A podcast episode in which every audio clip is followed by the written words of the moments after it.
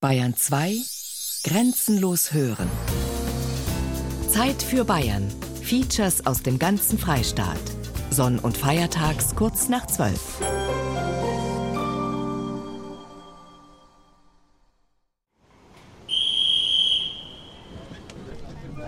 Jetzt freuen wir uns auf die erste Masse. Geht es im Laufschritt vom Bahnhof auf die Wiesen dann ist unser Platz, den ich schon reserviert habe, frei und unsere Bedienung uns.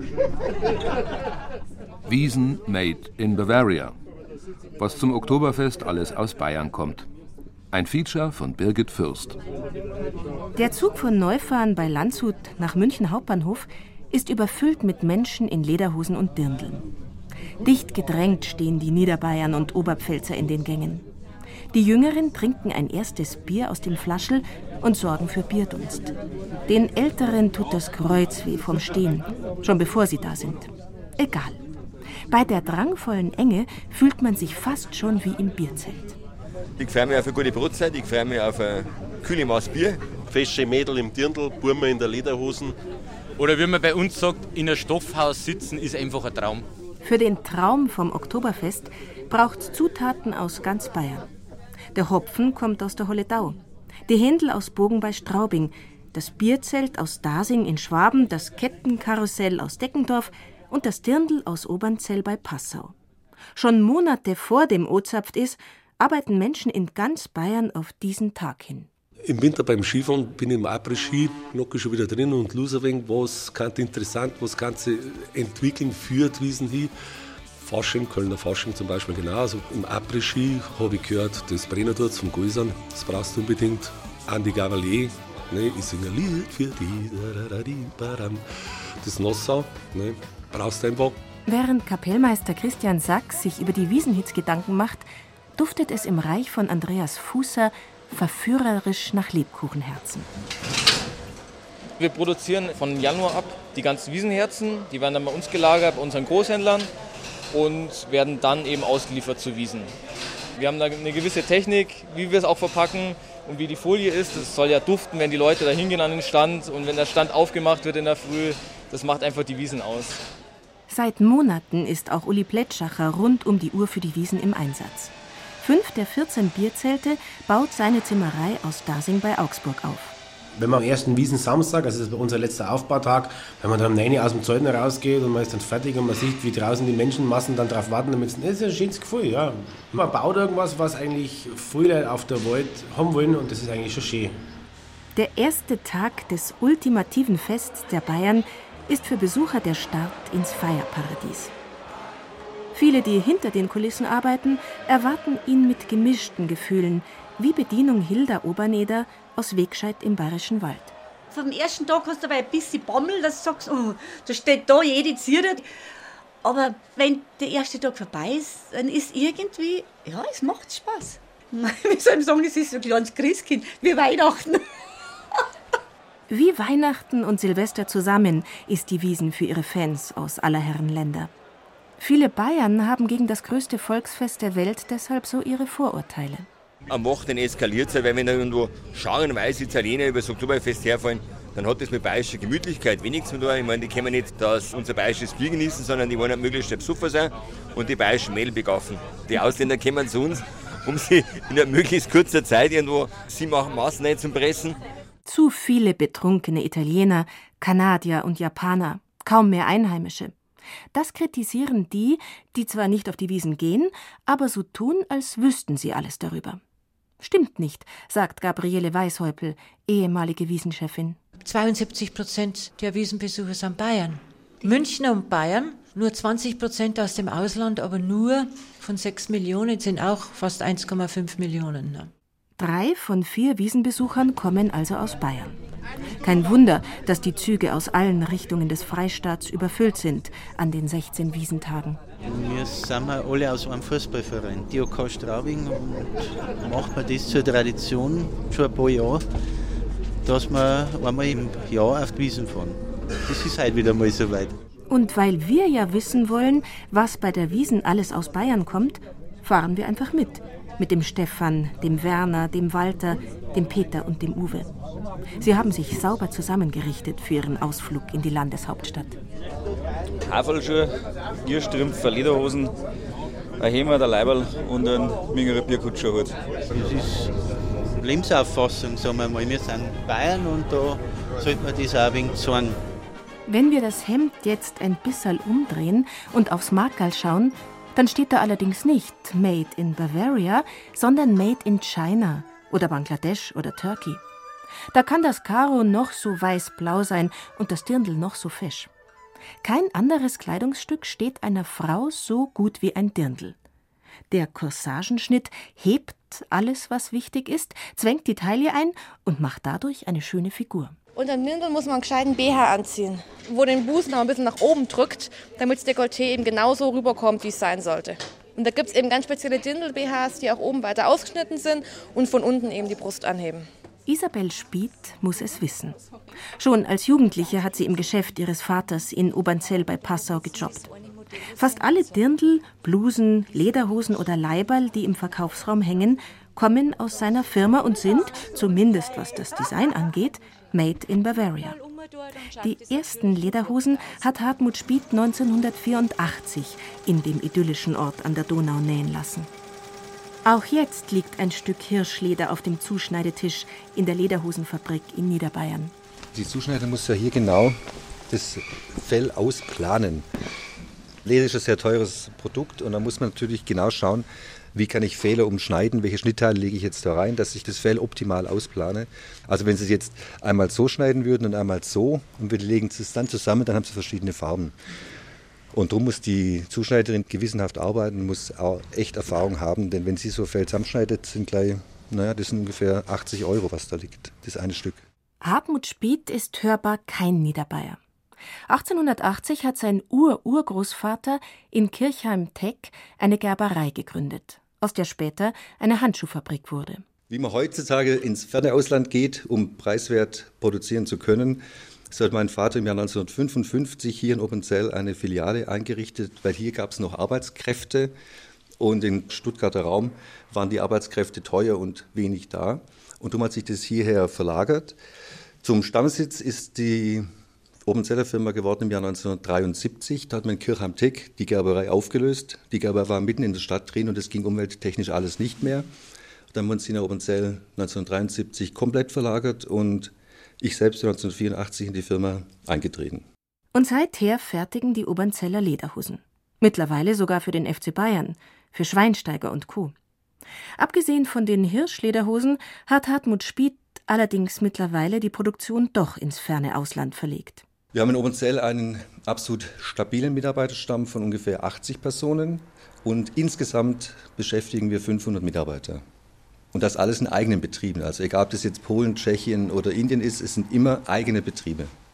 Im Besprechungsraum in Obernzell stapeln sich in den Regalen an der Wand rote Trachtenpumps neben klassischen Haferlschuhen. Dicke blau-weiße Strickpullover im Norwegermuster liegen auf braunen Wolljankern und davor, an den Kleiderstangen auf Rollen, hängen Dirndl mit neonfarbigen Schürzen neben klassischen Karohemden. Das sind schon die Kollektionen fürs neue Jahr und Hartmut Spied wird schwärmerisch. Das ist schon nahezu perfekt mit den ganzen Details, die Badges und so weiter, Stickereien, wie ich mir das vorstelle. Ich probiere bei der Kollektionsbesprechung jedes Kleidungsstück selbst an, gebe meinen Senf dazu, meine Kommentare dazu ab. Zum Beispiel wird mir jetzt hier ein Riegel aus rotem Garn besser gefallen als aus braun und dann wird es halt mit rot gemacht.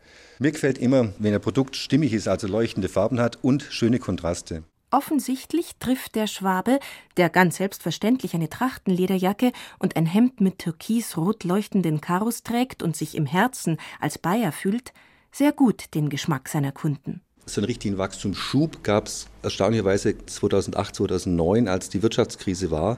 Da haben sich offensichtlich alle Leute besonnen auf die Tradition, auf die Wurzeln, auf die Heimat und wollen sie eben entsprechend kleiden. Und seit 2009 haben wir jedes Jahr Wachstum von ca. 20 Prozent gehabt, einschließlich 2012.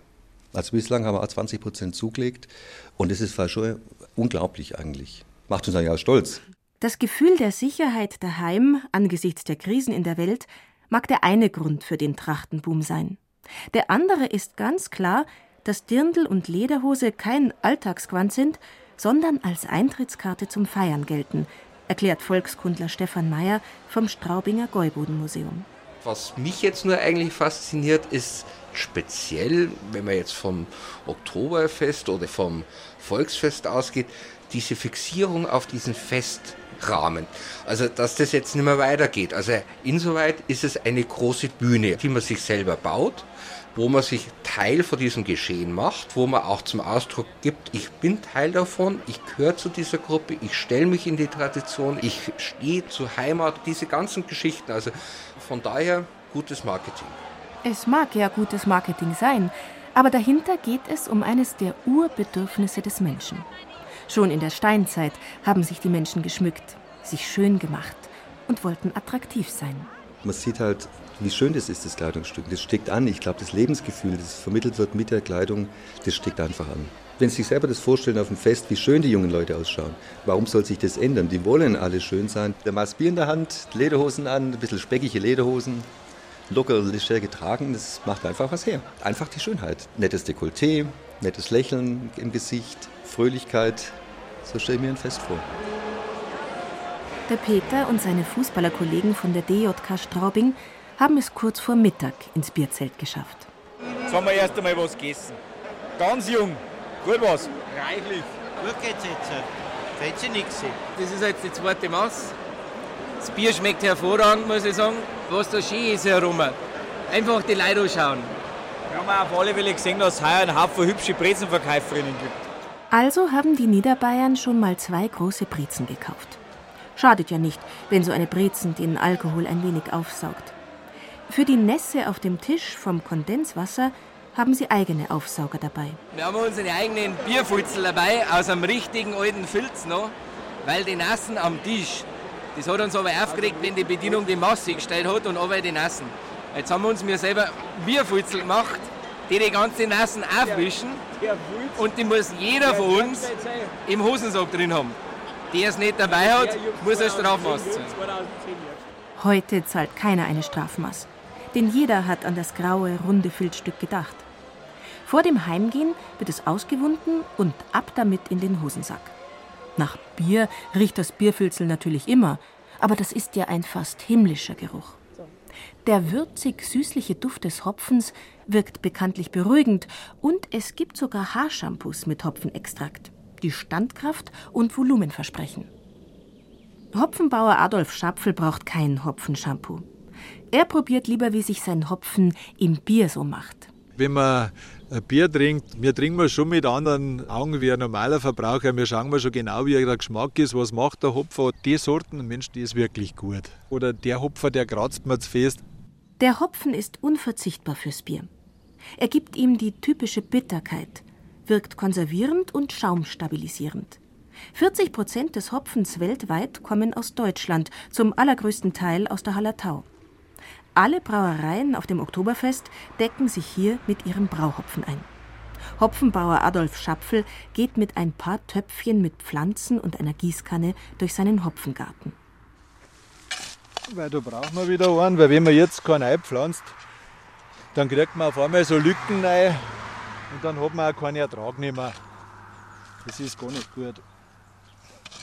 Und es passiert halt immer wieder, dass so Steck kaputt gingen einmal mechanisch beschädigt werden oder einmal eine Schermaus frisst oder irgend sowas. Okay. So 10 cm unter der Oberfläche. Dass er halt noch im guten Humusbereich ist.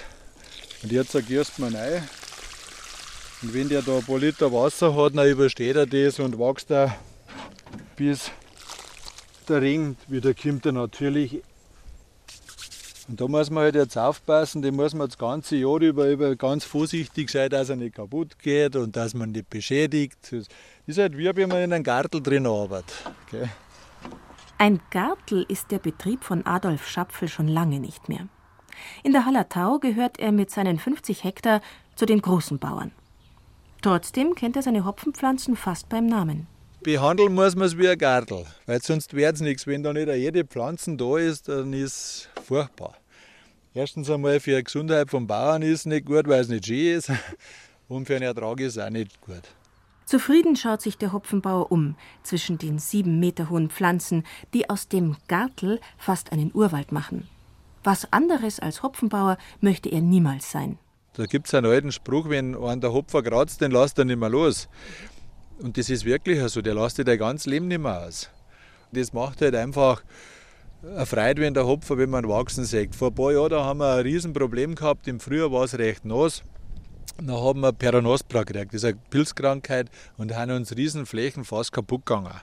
Ja, wir haben es na Gott sei Dank wieder hingebracht einigermaßen, dass die wieder gesund worden sind und dann haben wir es wieder nachleiten und aufleiten müssen.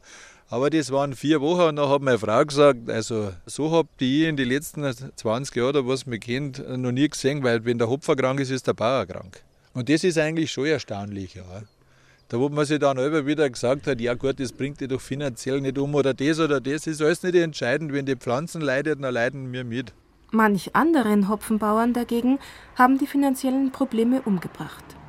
Von den etwa 1100 Hopfenbauern in der Holledau haben rund 100 erst im vergangenen Jahr aufgegeben.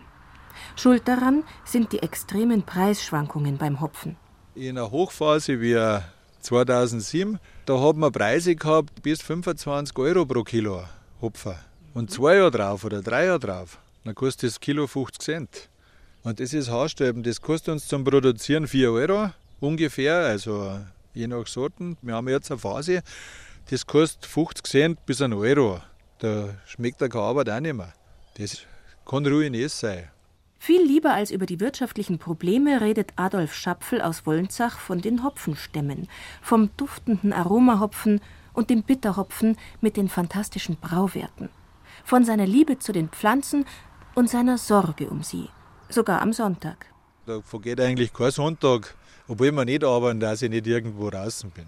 Da geht man halt durch und das braucht man halt schnell eine Ausrede bei der Frau und dann sagt sie, du schon wieder hin? Ja, na, du musst bloß schnell. da geht man halt schnell durch und weil es halt einfach auch Freude ist. Noch, gell? Eine Freude ist es natürlich auch, den Hopfen im Bier auf der Wiesen zu genießen.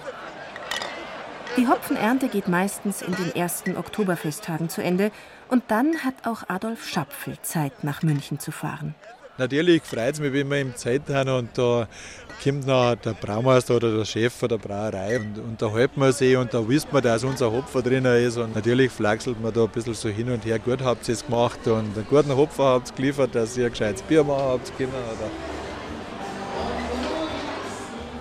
Ich habe das Pfefferhändel gegessen, das ist immer hervorragend. Das esse ich schon seit vielen Jahren und es ist einfach Weltklasse. Ein Händel, ein Tiroler Händel. Das war gut, ganz gut war das. Etwa 1,2 Millionen halbe Händel. Also 600.000 ganze Tiere fieseln die Oktoberfestbesucher ab, bis nur noch die Knochen auf den Tellern liegen. Etwa ein Drittel davon kommt aus einer großen Händelschlachterei in Bogen bei Straubing. 240.000 Tiere werden hier täglich für ganz Süddeutschland geschlachtet. Die 200.000 Händel für die Wiesen müssen besondere Anforderungen erfüllen, sagt Josef Bachmeier von der Brüterei Süd. Wenn man jetzt in ein normales Volksfest geht, dann hat ein Grillhähnchen 1000 Gramm, sodass ein halbes Händel dann 500 Gramm hat. Im Oktoberfest ist es meistens so, dass man dort 1200 Gramm Grillhähnchen verkauft und dann hat ein halbes Hähnchen halt 600 Gramm. Dafür sind sie halt teuriger am Oktoberfest. Und für das Geld darf es ein bisschen größer sein, ja? damit es halt ein bisschen was hermacht. Doch dafür müssen die Händel erst einmal wachsen. Goldig sind sie, die kleinen, gelben, flauschigen Knäuel, wie sie im gepressten Stroh scharren, piepsen, picken oder duseln. 39.000 niedliche Küken tummeln sich im Stall von Reinhard Knott in Heimbuch im Landkreis Regensburg. Ich kann keine 39.500 Namen mehr auswendig merken. Also so ist es nicht, dass ich sage, das ist jetzt die Anna, die Bertha und dann die Zenze hinten aus. Das ist für mich ein Tier, das ist da gekommen, das wird geschlachtet, das wird gegessen. Der Verbraucher isst es auch. Der Verbraucher sagt im Oktoberfest, her mit dem Händel, weil das ist gut, das schmeckt mir. Mitleid hat er nicht mit den Tieren, die nur 30 oder 38 Tage leben und nichts anderes sehen als ihren Stall mit dem gepressten Stroh auf dem Betonboden, mit den Wasserlinien, aus denen sie trinken, und den Futterlinien, aus deren Schüsseln sie ihre Körner picken. So wollen wir nicht, weil wenn Sie sehen, es hat jetzt relativ viel Platz zum Rumlaufen, es hat Tageslicht, es hat eine Temperatur, dass er sich wohlfühlt. Sie sehen da Tiere, die sitzen dort, Sie sehen Tiere, die scharren, die picken, wenn einmal eins einen Haxen so weggestreckt. Das ist nicht, weil sie am weh tut, sondern weil sie ihm gut tut. Also Freilich, man kann jetzt sagen, man tut noch Sitzstangen rein oder sonst irgendwas. Aber das, was da herin passiert, ist tierschutzgerecht. Es gibt Tierschutzgesetze und nach denen wird da gearbeitet. Ich weiß ja selber, wir haben ja früher auch Landwirtschaft gehabt und wenn ich die Hühner von früher so schaue, wie es die gehabt haben, die haben irgendein Loch gehabt, da wo es drin waren und dann haben sie noch irgendeinen Schatten gehabt, da wo sie mal wegen einen Auslauf gehabt haben. Meistens war es der blanke Boden, der wo da dort war. Reinhard Knott zeigt seinen Stall gerne her. Kindergartengruppen dürfen durch ein Fenster im Vorraum hineinschauen. Auch seine Nachbarn aus dem Dorf, die anfangs immer gefragt haben, wo sind die Käfige? Es gibt keine Käfige im Maststall des jungen Bauern. Er schlägt sein Arzneibuch auf und betont, dass er schon seit vier Durchgängen kein Antibiotikum mehr gebraucht hat. Ein Durchgang, das ist die Zeit von der Anlieferung der Singerl bis zum Fangen der Tiere für die Schlachtung 38 Tage später. Damit die Gickerl gesund bleiben, lässt sich der Mester so einiges einfallen. Wir haben Cranberry-Saft ausprobiert. Puren, reinen, direkten Cranberry-Saft. Im Wasser. Der Cranberry-Saft, der ist in der Heilpraktikergeschichte wenig verschrien, dass er Harnwegsinfektionen lindern kann. Und das haben wir jetzt einmal ausprobiert, dass die Viecher vorbeugend sowas nicht kriegen. Die kriegen jetzt einfach einmal pro Tag zwei Liter Cranberry-Saft, den wo sie genauso kaufen wie ich, zum Trinken. Er ist unheimlich sauer. Meine Frau sagt, der ist so gut und so gesund vor allem. 45 Minuten braucht ein Händel auf dem Grill, bis es durch ist und eine resche braune Haut hat, die beim Zerbeißen knackt. In der Käferwiesenschenke ist ein Niederbayer dafür verantwortlich, dass Händel, Ente und Haxen noch ein bisschen besser schmecken. Andreas Schienhal aus Ittling bei Straubing ist Chef über fast 100 Köche und Spüler. Und sein Tag auf der Wiesen fängt früh an. Ich bin um 4 Uhr da, dann bestücke ich alle Öfen selber, das mache ich schon. Ich richte das ganze Fleisch ich tue die Enten hin, dann weiß ich definitiv, dann muss ich in jedes Kühlhaus rein und dann weiß ich immer 100% was da ist. Und dann geht ja die Maschinerie los. Und wir reden auf der Wiesen im Schnitt ungefähr 14.000 Essen pro Tag. Das ist natürlich schon eine Fabrik. Doch in dieser Fabrik soll erstklassiges Essen entstehen. Das ist das Ziel des gelernten Metzgers und Kochs. Deswegen setzt er auf regionale Produkte. Es gibt keinen Hummer und keine Garnelen mehr bei ihm auf der Wiesen. Dafür Zander aus der Donau. Gefangen von Donaufischer Hans Meyer in Straubing. Als kleiner Bub habe ich zum Fischen angefangen, mit 14 Jahren habe ich Fischerprüfung machen dürfen. Mit dem Meier Fischer bin ich schon äh, hin und wieder beim Fischen dabei. Er vertritt halt einfach wirklich die Philosophie, die wo wir mir auch haben. Also der macht halt nur Wildfang, auch die Qualität. Er fängt jetzt alle Zander, die wo er über 8 Kilo erwischt. Also das sind ja dann wirkliche Wascheln, die haben ungefähr so 2,5 cm dickes Fleisch, die kriege ich alle für Wiesen. Und wir brauchen ungefähr 100 Kilo Filet. Kann jetzt davon ausgehen, dass er ungefähr 180 Kilo Zander fangen muss. Die muss erst einmal erwischen. Aber es ist ein Naturbetrieb, wenn es das dann nicht mehr gibt, dann gibt es es halt nicht mehr. Je mehr Andreas Schinnal von seinen Produkten für die Wiesenküche aus ganz Bayern redet, desto mehr kommt er ins Schwärmen. Wir haben einen Wiesenkäse entwickelt, der um Bad Tölz gemacht wird. Wir haben eine eigene Rinderherde, den Berchtesgaden auf der Ringe um.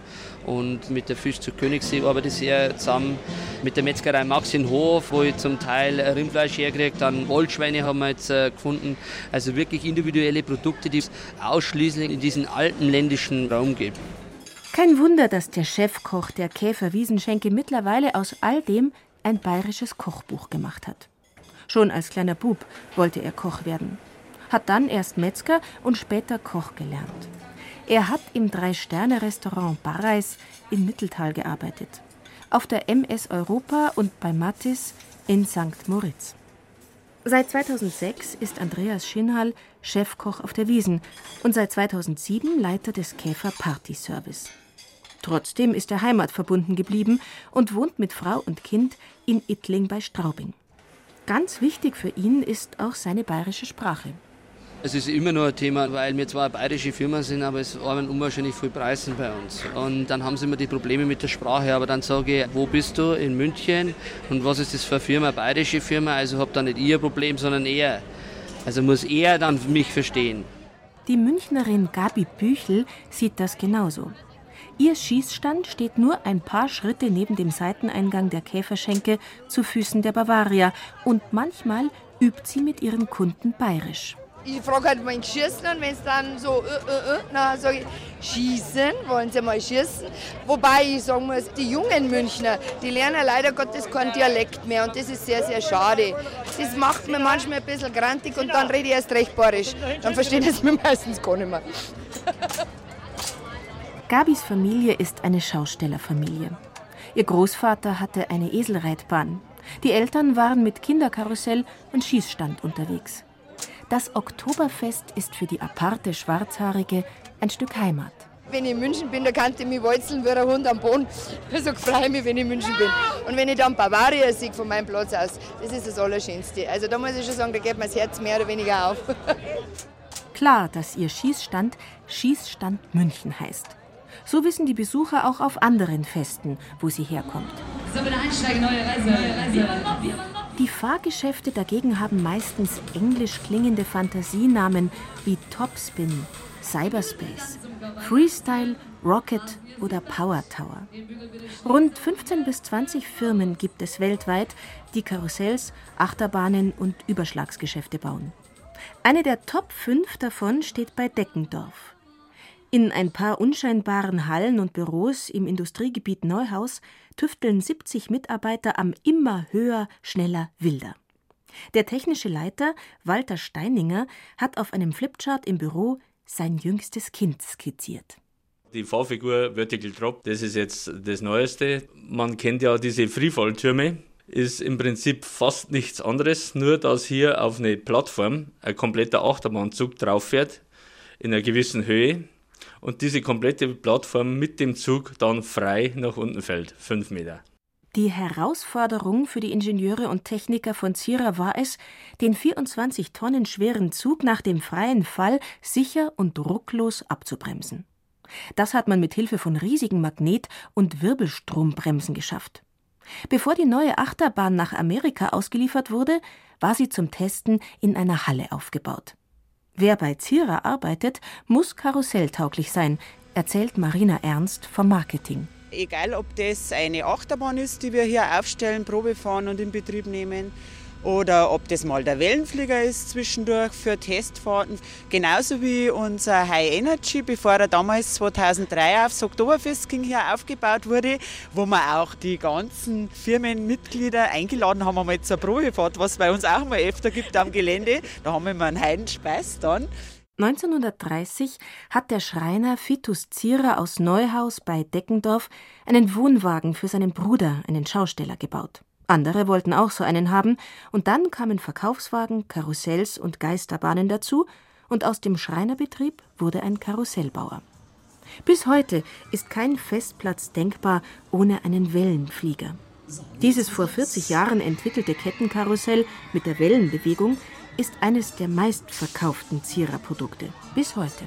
Die Menschen lieben es, weil es was ist, das man nicht alltäglich hat. Wie gerade im Wellenflieger, wo man das Gefühl erlebt, als ob man fliegen und schweben würde. Wann hat man das schon? Das hat man ja nicht immer. Oder bei einer tollen Achterbahn. Die Airtime, die sogenannten abhebenden Kräfte, die man dort erfahren kann. Und sicherlich steigt auch der Adrenalinspiegel im Körper an. Das tut einem gut und das mag man hin und wieder sicherlich als Wow-Erlebnis verspüren. Während sich die Wiesenbesucher im High-Energy-Turm von Zierer über Kopf durch die Luft wirbeln lassen, fährt Schlosser Manfred Spranger, Stahlträger auf dem Gabelstapler in die Montagehalle und zeigt lässig auf die Teile, die hier gerade bearbeitet werden. Das sind Fahrzeuge für Indonesienbahn, Achterbahn. Das sind Adapterplatten für ein Starship, für Türkei. Das wären Ausleger für einen Flying Fish in China, die Rohre, was da liegen. Die fliegenden Teppiche, Achterbahnen oder Freefall-Türme von Zierer stehen heute in Freizeitparks weltweit. Das ist es, was Manfred Spranger besonders reizt. Man kommt da fort man fährt auf der ganzen Welt umeinander, man sieht was, ist einfach eine super Sache. Und in der BMW, wenn ich rum bin, stehe ich den ganzen Tag am Bandel dran. Tut jeden Tag das Gleiche, nein, das war nichts für mich. Das ist eigentlich eine Einzelteilanfertigung. Wir machen alles mit der Hand. Schöne Arbeit. Überall, wo du bist, die Leute von den Parks, die Arbeiter, die da helfen, ist einfach schön, mit den Leuten zusammenarbeiten und das alles sind. 19 von 20 neuen Zierer Fahrgeschäften werden heute in Freizeitparks aufgestellt. Neue reisende Fahrgeschäfte für Volksfeste gibt es immer weniger. Das hat einerseits technische Gründe. Gerade für reisende Anlagen gibt es ja auch im technischen Bereich gewisse Beschränkungen, was man noch umsetzen kann. Das sicherlich für Anlagen in Freizeitparks ein bisschen einfacher ist, weil die dort ja einmal hingestellt werden und meistens dann stehen bleiben. Dass immer weniger Schausteller neue Fahrgeschäfte bestellen, liegt allerdings auch am Boom der Freizeitparks. Während gerade auf kleineren Festen die Geschäfte für die Schausteller immer schlechter gehen. Hallen, Stadel und Straßenfeste hat mittlerweile jedes Dorf, und vor lauter Events bleiben die Gäste bei den kleineren Märkten oder Dulden weg. Sorgen drücken deshalb die zweieinhalbtausend Familien der Schausteller und Marktkaufleute in Bayern. Draußen vor der glitzernden, blinkenden Kulisse wird davon nicht gesprochen. Doch dahinter brauchen die Reisenden jemand, der sich diese Sorgen anhört. Martin Fuchs ist dieser Mann. Barocke Figur, Schnauzer, runde Brille, dunkle Kleidung und ein silbernes Kreuz am weißen Kragen. Martin Fuchs aus Neumarkt in der Oberpfalz ist der katholische Seelsorger für Zirkusleute und Schausteller in Deutschland. Meine Hauptaufgabe ist eigentlich auch Besuchsseelsorge, sage ich mal. Meine Arbeit ist wirklich herumzufahren, am Platz da zu sein, die Menschen im Geschäft zu sehen und auch zu warten, anzuhören, was jetzt eigentlich kommt. Einem privaten, so nennen die Schausteller alle nicht reisenden Menschen, einem privaten würden sie ihre Sorgen allerdings nicht anvertrauen. Doch Martin Fuchs ist für sie kein richtiger Privater, aber auch kein richtiger Reisender. Seine Oma war mit ihrem Obststand auf allen Festen rund um Neumarkt vertreten. Sein Vater belieferte später die Schausteller mit Obst und Gemüse und der kleine Martin war immer dabei. Ich habe als Kind, als Jugendlicher selber auf dem Fest dann mitgearbeitet, Autos Autos abgebaut, Kinderkarussell in verschiedenen Kassen gesessen, habe Imbiss gelernt, habe Süßwaren gelernt. Und so hat sich das mit der Zeit einfach dann ergeben. Dann war halt meine andere Laufbahn parallel dazu dass ich ja Theologie studiert und dann Priester geworden ist. Und die haben dann gesagt, ja, warst bisher bei uns, also gehst du jetzt auch zu uns. Und so verbrachte er auch nach seiner Priesterweihe 1986 jede freie Minute, die ihm seine Pfarrgemeinden in Greding und Heideck ließen, auf Volksfesten. Allerdings nicht nur zum Vergnügen. Ich bin in der Kasse gesessen, sind Leute von der Gemeinde da gewesen, die mich nicht gleich gesehen haben. Die sind dann, schau hin, oh, da sitzt der Pfarrer drin. Sagt, ja, was macht denn der da? Nö, sagt, das, was ich sonst auch mache. Ich sag, wir führen hier Beichtgespräch. Oh, da wollen wir aber jetzt nicht stören. Ich gesagt, nein, das stören ja auch nicht, weil das Geschäft geht nebenbei. Und wir unterhalten uns hier und draußen Herz kein Mensch und dann machen wir das so. Ja, in der Öffentlichkeit, ich sage, wir sind in der Öffentlichkeit. Sie kriegen draußen nicht mit, was wir herin sagen. Ob jetzt sich da nebenbei Chips verkaufen oder nicht, das spielt ja keine Rolle. Wenn irgendwo in der Form Redebedarf da ist, dann wird es sofort einfach gemacht. Mit Absolution, mit allem drum und dran. Überhaupt kein Thema. Selbstverständlich. Ein Kassenhäuschen kann also Beichtstuhl sein, bei Wiesenpfarrer Martin Fuchs. Ein Karussell, eine Kirche. Taufe ist am Riesenrad im Bahnhof oder einfach mitten im Geschäft, am Autoscoder oder auf der Plattform von einem anderen Fahrgeschäft. Das sind so, bauen wir einfach da, wo diese Lebensgemeinschaft ist, auch unsere Sachen für die Sakramente auf weil die Stadt, die hier aufgebaut ist, ist ein Lebensraum für die Leute. Und dann kommt Kirche hin und macht es dort vor Ort. Klar, dass für den Wiesenpfarrer auch ein Bierzelt ein Sakralraum sein kann, wie alle Jahre am zweiten Wiesendonnerstag im Hippodrom. Zwei mit bodenlangen Tischdecken überzogene Biertische werden zum provisorischen Altar und die Schausteller freuen sich auf diesen Augenblick. So wie Andreas Pfeffer. Da macht man sich auch schön, da macht man sich auch schick. Und das ist was Besonderes, wenn eine Kirche ist. Und wenn dann unser Pfarrer noch da ist, einfach schön. Weil man kann über alles reden. Man kann über geistige Sachen reden. Man kann über menschliche Probleme reden. Man kann über das Geschäft reden. Man kann aber einfach einmal auch nur flachsen und Spaß haben. Und das ist einfach was Wunderschönes. Es ist eine Konstante in unserem Leben. Eine Oase der ganz anderen Art ist das älteste Karussell der Welt, der Pempalprater auf dem Münchner Oktoberfest. 180 Jahre sind die Holzhäuser alt, die unter dem roten Zeltdach rundum fahren. Die sechsjährige Michelle sitzt auf einem und hat eine kleine hölzerne Lanze in der Hand. Da muss man so Ringe, wenn man den goldenen kriegt, dann darf man eine Freifahrt machen. Ein hölzerner Fisch am Karussellrand hat die Ringe im Maul Und jedes Mal, wenn das Pferdl von der Michelle dran vorbeikommt, versucht sie mit ihrer Lanze einen zu erwischen. Es ist ja ein bisschen schwierig und ein bisschen leicht, wenn man das schon also kann. Wenn man das jetzt nicht so richtig kann, dann ist es sehr schwierig, weil das zu fangen ist und dann wenn welche runterfliegen, wie das jetzt mein gesieht hat. Michelle ist vom Pempalprater genauso begeistert, wie es die Kinder in Passau früher waren. Bis 1990 gehörte das Biedermeier-Karussell auf der Innenpromenade in Passau zum Stadtbild. Für jeden Passauer war es das erste Karussell seines Lebens. Als der Pempalprater nach Amerika verkauft werden sollte, hat ihn der Sozialverband VDK übernommen, restaurieren lassen und sorgt jetzt für ein Stück nostalgisches Passau, mitten im Wiesenrund.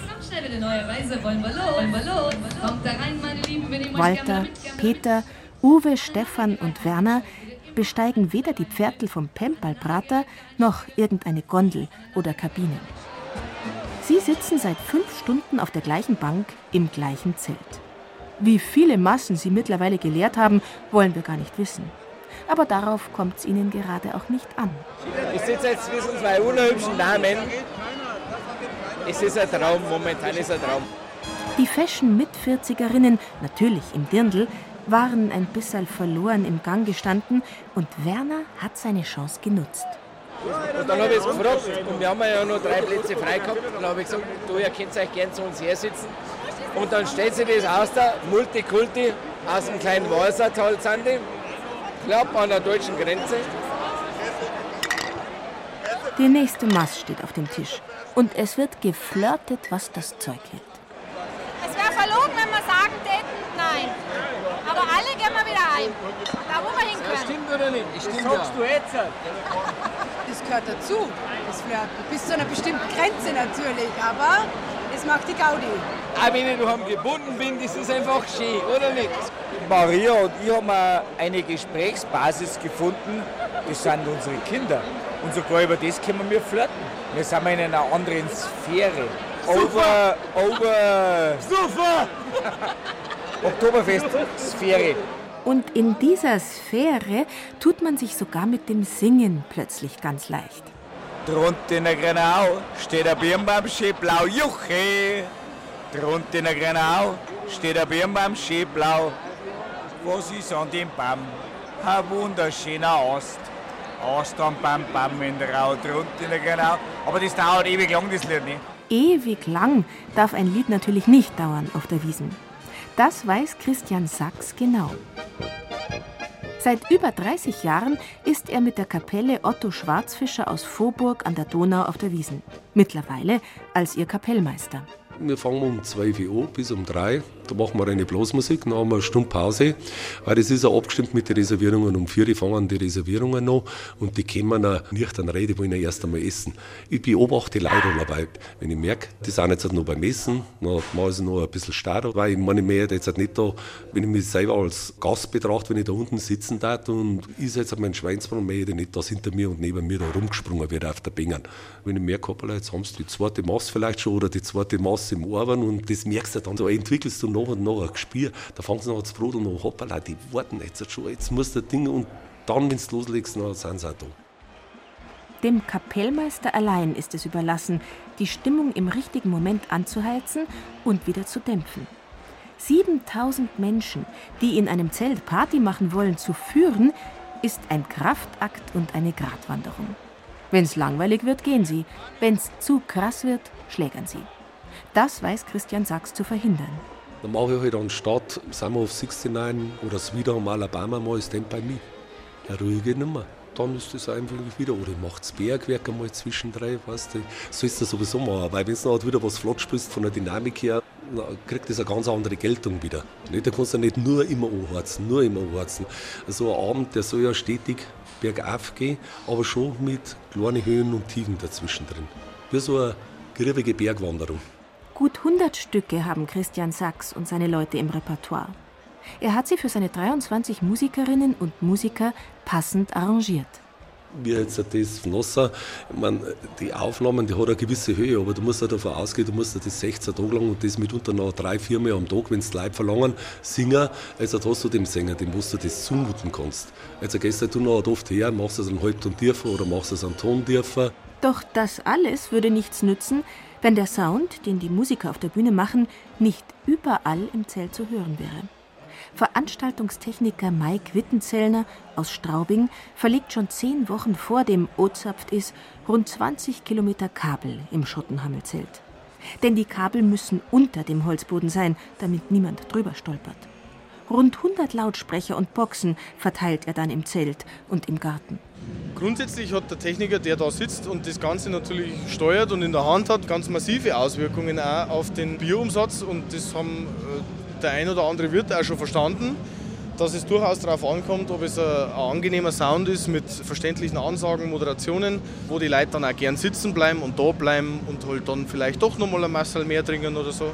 Deshalb berechnet Mike die Boxen so, dass direkt an der Bühne keiner einen Gehörschaden bekommt und man hinten trotzdem noch gut hört. Es gibt ja einigermaßen durchdachte Beschallungssysteme, die nennt man heutzutage Line Array was eigentlich nichts anderes ist, als dass man ganz viele kleine oder auch größere Lautsprecher dann untereinander hängt. Das heißt, man beschallt dann durchaus Wege von 30, 40, 45 Meter ohne Problem.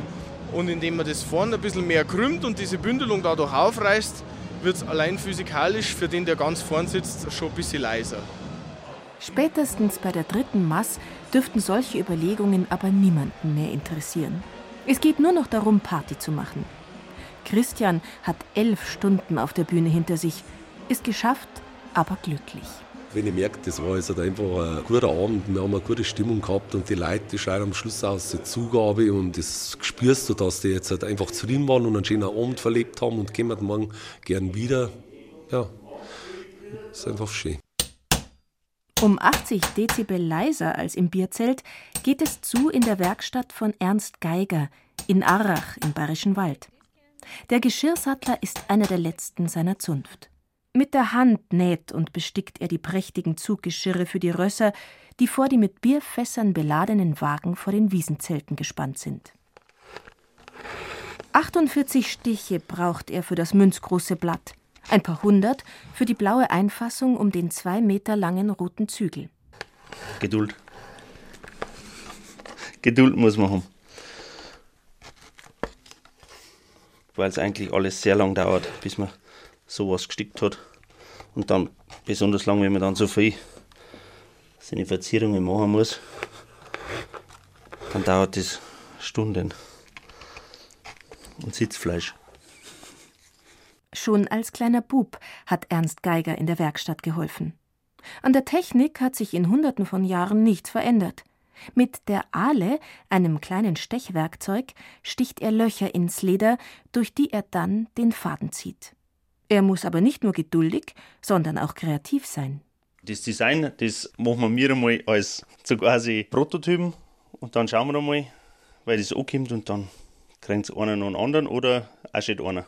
Das hat man irgendwann einmal gemacht. Dann hat er das gesehen und er hat dann gesagt, gut, so ungefähr mache ich das durch ein Fotoalbum. Haben wir hält man das eigentlich schon fest, was wir alles machen. Wirklich sachkundig schauen die Oktoberfestbesucher nicht auf die Geschirre der schweren Brauereirösser.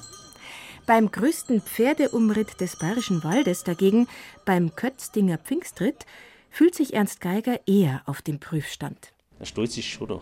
Wenn das Geschirr siehst, wenn es fertig ist und wenn es dann von den Leuten dann die ganze Festigkeit genommen wird. Drauf angeschmerzt ist klar, dass jemand sagt, ist das von dir, was kostet es und wie lange dauert es, bis ich eins kriege oder sonst was. Aber in der Zwischenzeit wissen sie alle, was herkommt. Ich glaube, dass am Pfingstritt hinten mehr Wertschätzung geben wird, wie jetzt am Oktoberfest. Mhm. Oktoberfest ist eigentlich nur Prestigesache. Die sind da drin vor die Brauereien her, die lassen sich das noch ein bisschen Geld kosten, weil es einfach Tradition ist. Da darf man keine Sekunden aus die Augen lassen, weil ja die Leute hingehen und überall hintappen wo sie auch nicht hingegangen sind. das ist nicht so einfach, nein. Aber wir haben im, im Gespann mehrere Leute, nachher passt das zusammen. Gespannführer Karl Weber aus Agatharit hat den Jobst und den Leo, den Moritz und den Lenz, den Hans und den Schorsch genau im Blick. Die sechs belgischen Kaltblüter stehen vor dem Armbrustschützenzelt und zumindest dem Leo scheint es zu gefallen, dass die Leute ihn bewundern. Schau, wie der da steht, der Post. Jetzt hat er zwar einen Kopf unten, aber normal hat er einen Kopf oben. Er steht mit beiden Haxen vorne zusammen. Er macht ein schönes Gestell, wie man bei den Mädels so sagt. Den taugt das, der mag das. Der steht den ganzen Tag ruhig da. Außer dastehen und schön ausschauen, haben die Brauereipferde nichts zu tun. Früher mussten sie in aller Herrgottsfrüh die Bierfässer zu den Zelten auf der Wiesen ziehen. Heute macht der Tankzug über Nacht die Container voll. So viel Bier, wie auf dem Oktoberfest getrunken wird, könnte kein noch so stattlicher Sechserzug liefern. Die Krüge dürfen nicht leer werden. Dafür sorgt in der Box 6 im Augustinerzelt Hilda Oberneder aus Wegscheid im Bayerischen Wald. Vor 34 Jahren hat die blonde Hilda zum ersten Mal genau hier bedient. Seither ist sie alle Jahre in der gleichen Box für ihre Gäste da. Du freust dich dann schon, wenn du aufkommst, am ersten Tag, wenn du so Soli siehst. Die Begrüßung ist super. Und mei, dann wirst du schon beschenkt von ihnen. Zum Beispiel mal Flaschen Parfüm oder, oder Creme für Füße, Fußcreme. Und durch das kann man immer wieder sagen, da freut man sich dann auch wieder. Sehr ganz klar. So eine Fußcreme kann sie schon brauchen. Aber eigentlich, sagt die 64-Jährige, macht ihr das viele Laufen gar nichts aus. Mein Mann, wie er in Pension gegangen ist, haben wir den Jakobsweg gegangen. Von daheim bis oben. Ja, da waren wir 105 Tage unterwegs. Das waren 3000 Kilometer. Im gleichen Jahr hat Hilda Oberneder den Kilometerzähler mit auf die Wiesen genommen.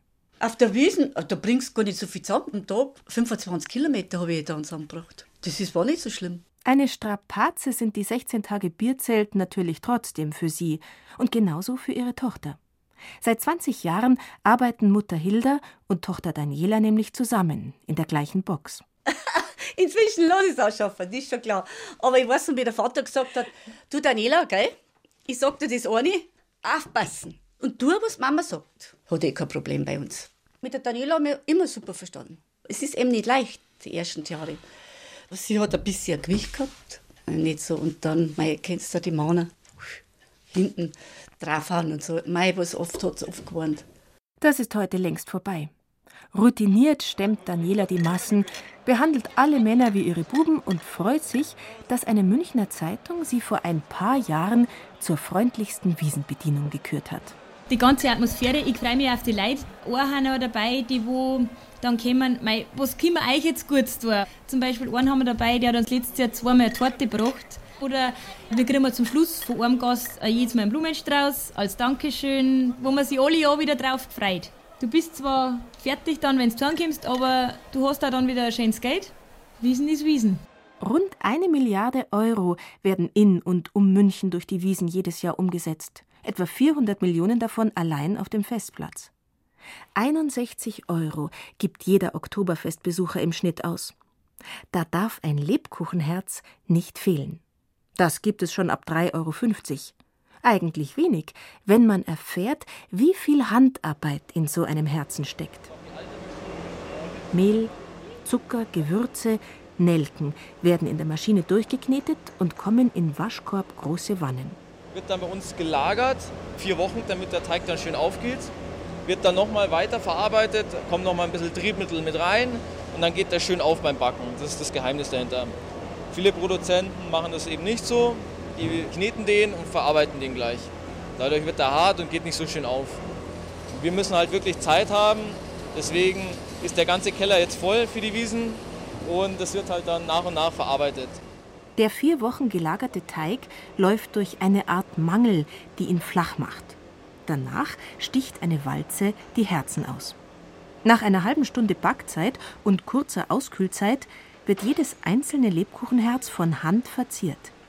Said Koamum füllt die Zuckermasse in einen großen Spritzbeutel und schreibt Sprüche wie süßer Engel, Spotzel, kleiner Lausbur, weil ich die Morg oder ich liebe dich, ich liebe dich und wieder ich liebe dich. Aber muss man immer konzentrieren sein, da ist kein Fehler drin. Gelernt habe ich hier, ja. nur Übung, Übung, Übung, dann lernt man das. Aber gibt es Leute, die das schnell lernen, gibt es Leute, die nie lernen. Said Koamum arbeitet seit sechs Jahren bei der Firma Zuckersucht in Aschheim. Er ist einer von 60 Festangestellten hier und jedes Jahr werden es mehr Leute, denn die Herzen made in Bavaria sind gefragt. Also hier gehen täglich bis zu 20.000 Herzen raus. Ganz Deutschland und europaweit. 20.000 Herzen. Zum Beispiel das Oktoberfest in Australien liefern wir, in England, in Amerika, geht nach Österreich die Ware. Auch in Hamburg auf dem Dom gibt es das, genauso wie auf dem Frühlingsfest, wie in Regensburg. Also in Bayern steht dieses Herz wirklich für diese Liebe und in anderen ist es nicht so gefragt wie hier in Bayern. Bayern ist das Hauptherzlgeschäft bei uns. Nicht nur deshalb legt Süßwaren-Großhändler Stefan Vogler aus Jesenwang größten Wert darauf, dass seine Produkte, so weit wie möglich, auch aus Bayern kommen. Weil wir haben ja Produkte, die man nicht unbedingt braucht. Eine Milch brauche ich, ein Fleisch, das brauche ich vielleicht auch noch, aber ich brauche kein Lebkuchenherzel und ich brauche keine gebrannten Mandeln. Die Kaffee, weil ich es gern mag und weil es gut sind. Und deswegen sage ich auch meinen Kunden immer, macht Qualität. Wenn es gebrannte Mandeln macht, nehmt lieber weniger Zucker wie mehr Zucker, weil der Kunde, der kommt wieder. Der Kunde kommt auch deshalb wieder, weil sie halt so gut riechen, die Lebkuchenherzen und die gebrannten Mandeln. Der Duft löst im Gehirn unwillkürlich Gefühle aus und die haben bei den meisten Menschen auf den Festplätzen etwas mit Glück und Freude und Unbeschwertheit zu tun. Wie emotional besetzt die Wiesen ist, das erlebt auch Uli Plätschacher immer wieder. Natürlich kann man mit Stolz dann sagen, ich arbeite auf der Wiesen, weil egal wo ich jetzt bin und wenn ich in Südtirol im Urlaub bin, von mir aus, da kennt es nur jeder und dann kann ich sagen, ja, ich baue das und das Zeug auf und so. Dann äh, ist man auch im Gespräch gleich oder so, weil sie auch die Leute, die möchten dann wissen, ja, wie das abläuft und alles. Völlig ist was Besonderes von dem her. Von Juli bis November ist der Zimmerer aus Dasing bei Augsburg auf der Theresienwiese und kümmert sich um den Aufbau von fünf Zelten. Unglaublich, was da hinter den Kulissen alles passiert. Dass zum Beispiel der Küchenboden auf der Wiesen jedes Jahr komplett neu betoniert wird und der Ort Zell ungefähr 30 Kubikmeter Beton reinkriegt, der danach wieder rausgerissen wird und weggeschmissen wird. Weil auf dem normalen Holzfußboden oder sowas ja nicht gekocht werden darf. Also das ist ja keine kleine Küche, das ist eine richtige Großküche und da braucht man einen richtigen Boden. Die Besucher ahnen nichts von 30 Kubikmeter Beton, der pro Zelt jedes Jahr entsorgt wird. Selten interessieren sie sich für die Strapazen der rund 12.000 Leute, die am Oktoberfest arbeiten. Lieber schwelgen sie in ihren Träumen, so wie Thomas aus Altfraunhofen bei Landshut. Er hat sich ein 1600 Gramm Herz gekauft und gleich selbst umgehängt, damit er die Hände frei hat auf dem Heimweg im Zug. Das größte Herz, was ich erwischt habe, 42 Euro. Schon ganz schön, aber mei. Da steht drauf, du bist die Frau meiner Träume. Na, Schmarrn, du bist Frau, von der ich träume. Das kriegt die Frau, von der ich träume. Auf der Wiesen hat er sie wohl nicht gefunden, die Frau seiner Träume, und sitzt jetzt allein und ein bisschen traurig im Zug heim nach Niederbayern. Auch die anderen flitzen erschöpft in den Polstern. Sie schauen größtenteils nicht mehr ganz geradeaus, aber ein seliges Lächeln haben sie doch im Gesicht. Es war schön, es waren viele Leute, es war lustig.